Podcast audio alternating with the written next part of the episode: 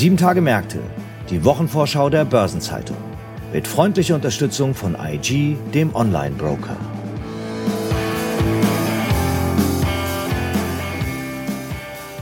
Ich begrüße Sie herzlich zu einer neuen Episode von Sieben Tage Märkte, der Wochenvorschau der Börsenzeitung.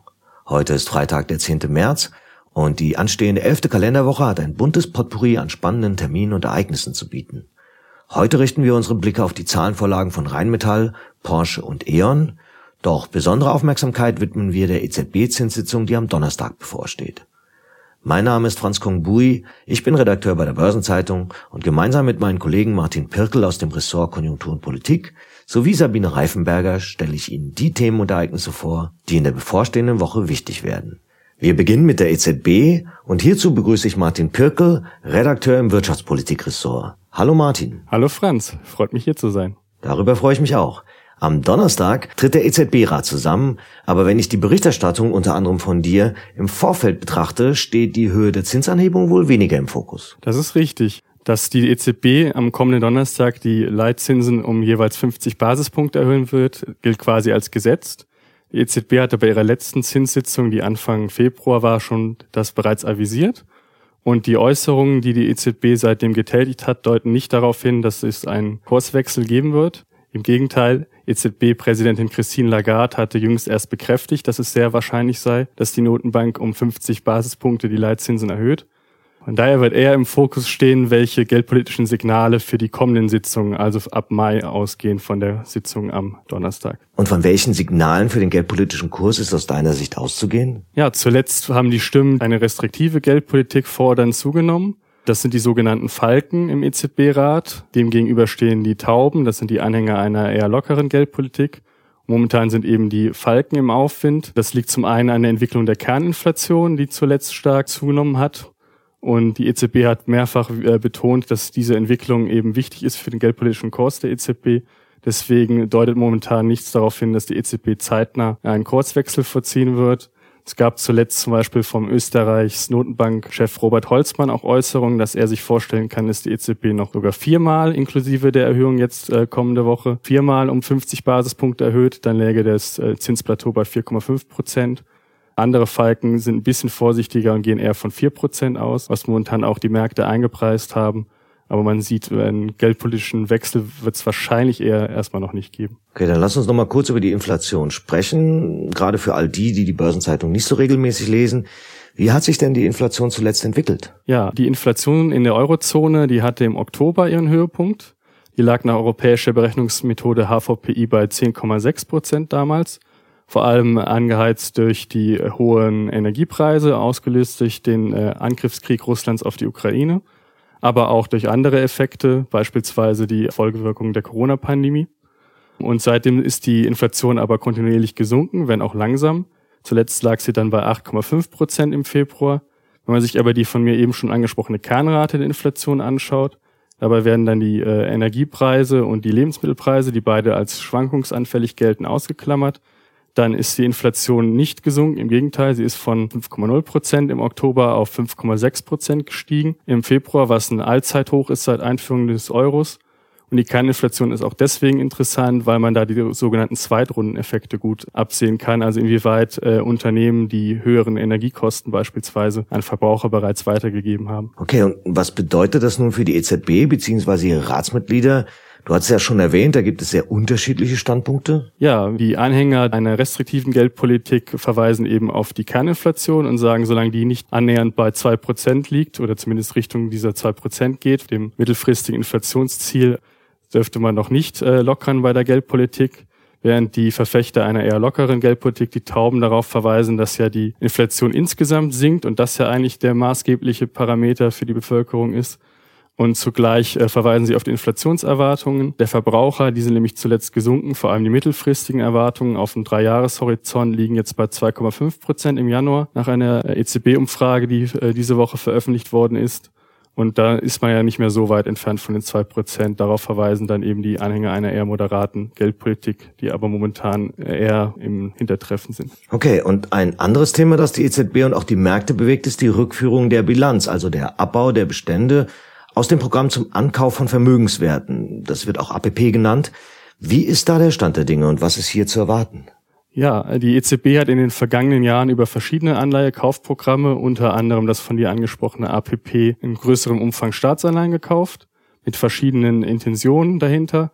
Zum einen wollten sie die Konjunktur ankurbeln, die ja im Zuge der Corona-Pandemie gelitten hat. Äh, ein Stichwort sind ja hier die Lieferkettenprobleme, die in China entstanden sind durch die Lockdowns. Zum anderen wollten sie aber auch mit dem Anleihekaufprogramm die niedrige Inflation befeuern. Denn das kann man sich kaum noch vorstellen, aber vor nicht mal drei Jahren, 2020, war die Sorge nicht eine hohe Inflation, sondern das Gegenteil, eine Deflation.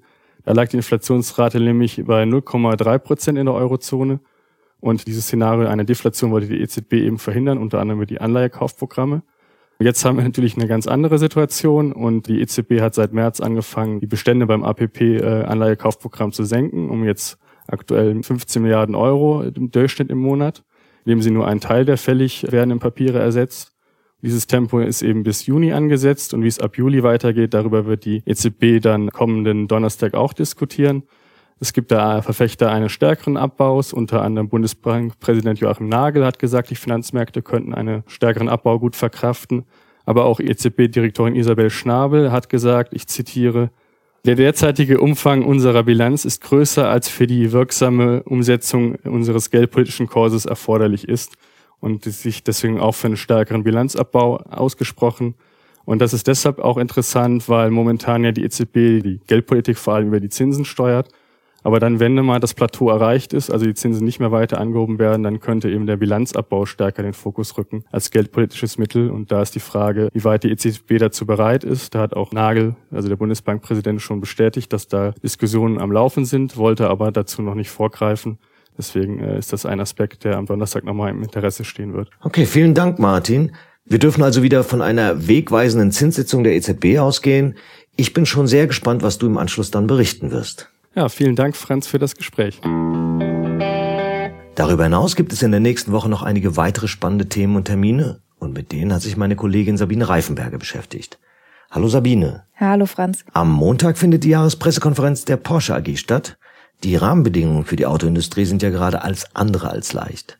Aber Porsche scheint das irgendwie kaum zu treffen. Ja, den Eindruck kann man fast haben. Die Porsche AG hatte zuletzt allen widrigen Rahmenbedingungen zum Trotz wirklich einen guten Lauf und die jüngsten Geschäftszahlen gab es Ende Oktober.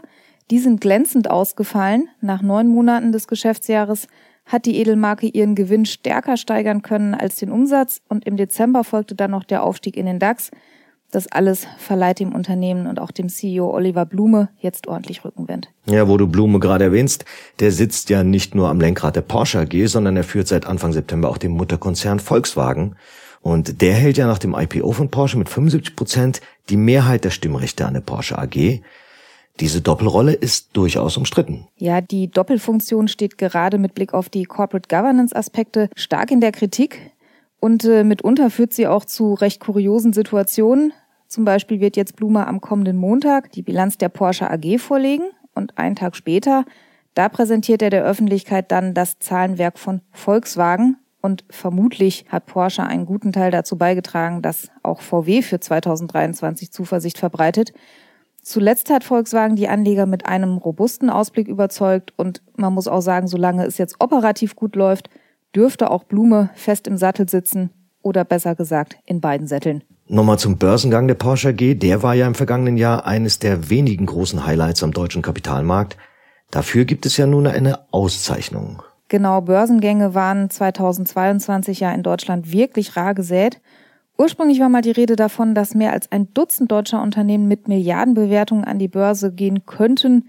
Wir wissen, es kam anders. Letztlich blieb es bei vier Börsendebüts in Deutschland und Porsche war da natürlich der mit Abstand größte. Also keine allzu harte Konkurrenz, aber auch in einem aktiveren IPO-Jahr wäre Porsche mit Sicherheit eine preisverdächtige Transaktion gewesen und wäre herausgestochen mit einem Emissionsvolumen von 9,4 Milliarden Euro, war es sogar im vergangenen Jahr der zweitgrößte Börsengang weltweit, nur noch geschlagen von LG Energy Solutions in Südkorea.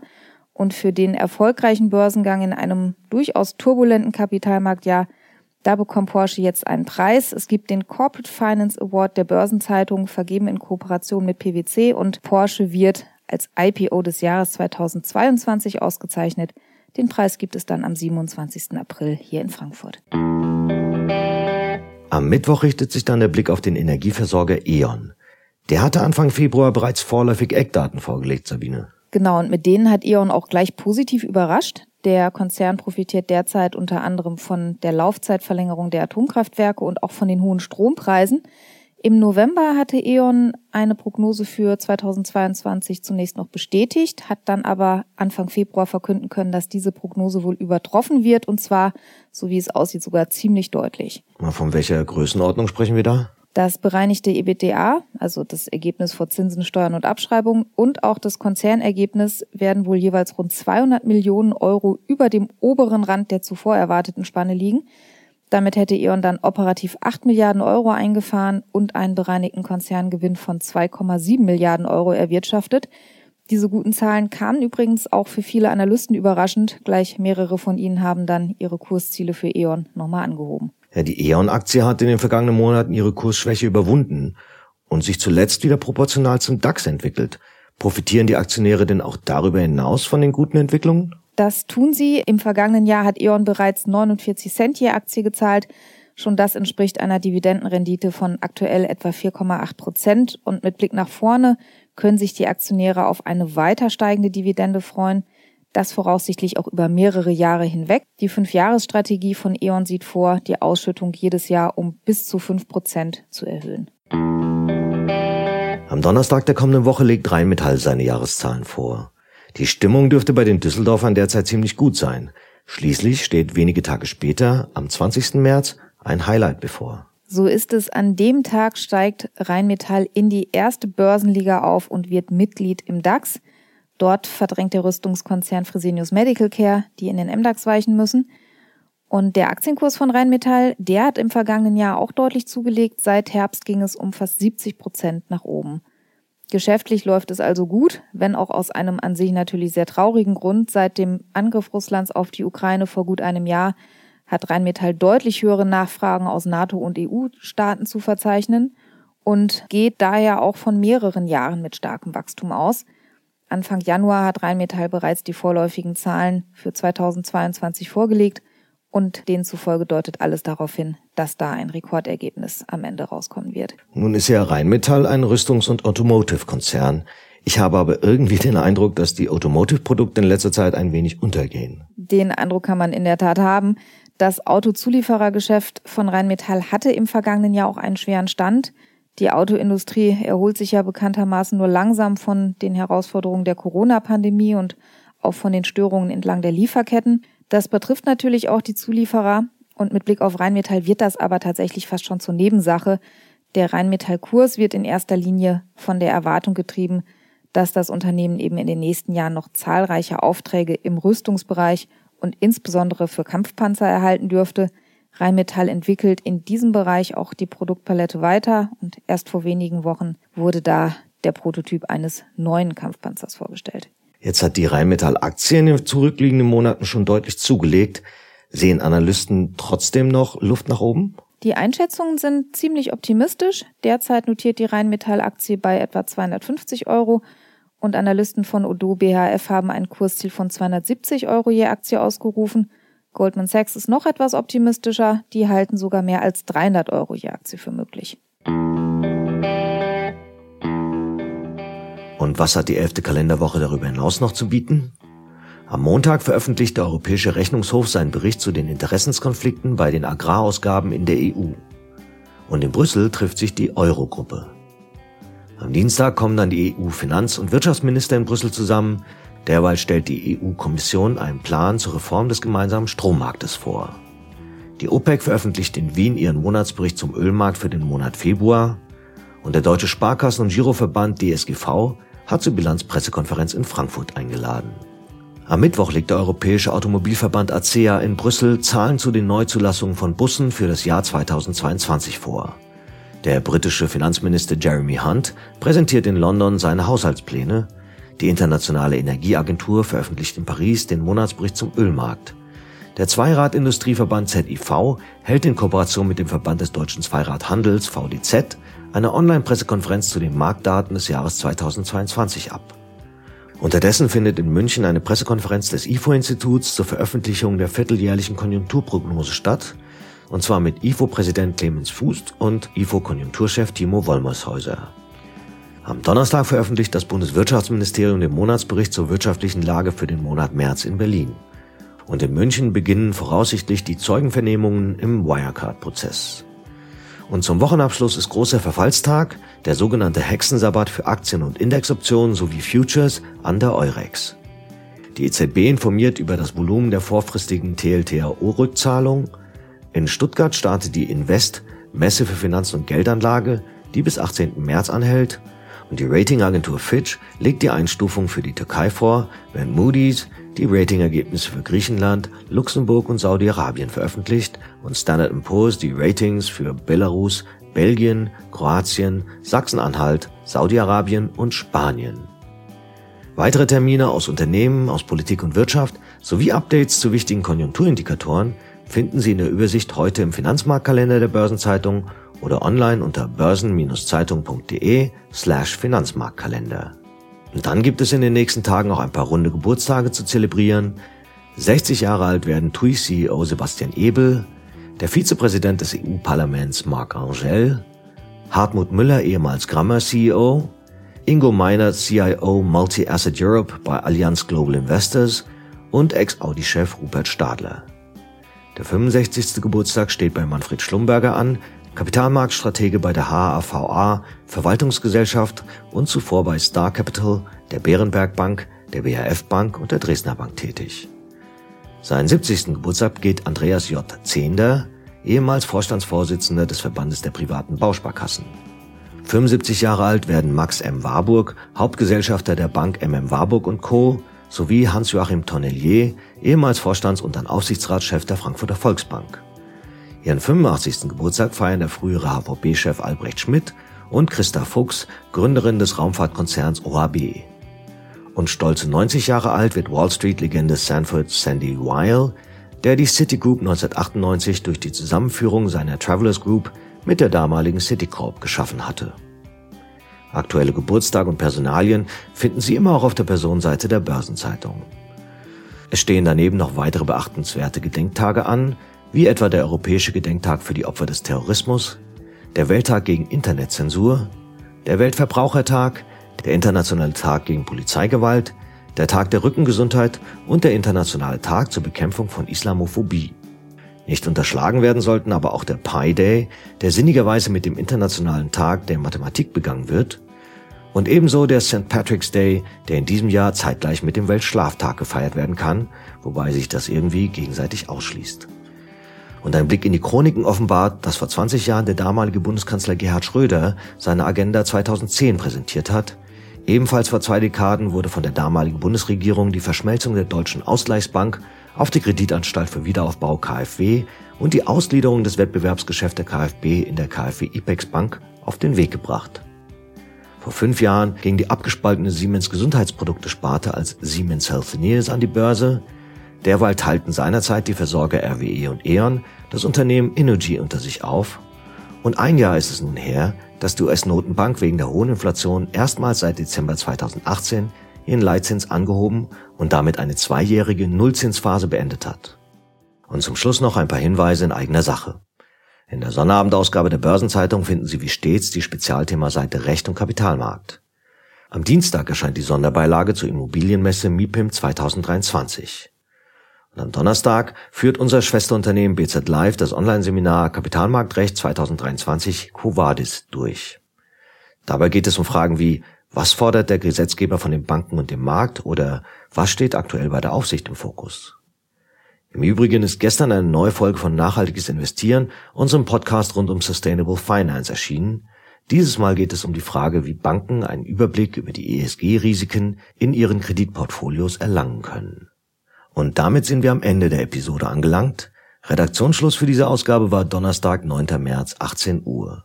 Eine Gesamtübersicht über Konjunktur- und Unternehmenstermine finden Sie in unserem Terminbereich unter börsen-zeitung.de slash Termine. Und alle genannten Links sind mitsamt weiteren Informationen in den Show Notes zu dieser Folge aufgeführt. Ich wünsche Ihnen einen angenehmen Wochenabschluss und gute Erholung am bevorstehenden Wochenende. Wir hören uns hier am nächsten Freitag wieder. Wir freuen uns, wenn Sie wieder mit dabei sind. Machen Sie es gut.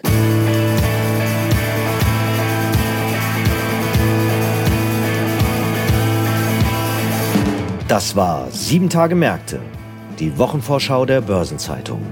Mit freundlicher Unterstützung von IG, dem Online-Broker.